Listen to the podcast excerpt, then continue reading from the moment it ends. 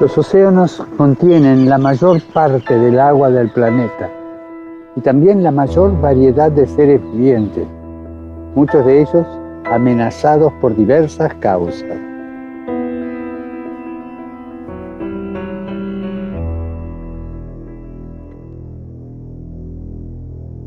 La creación es un proyecto del amor de Dios hacia toda la humanidad. Nuestra solidaridad con la casa común nace de nuestra fe.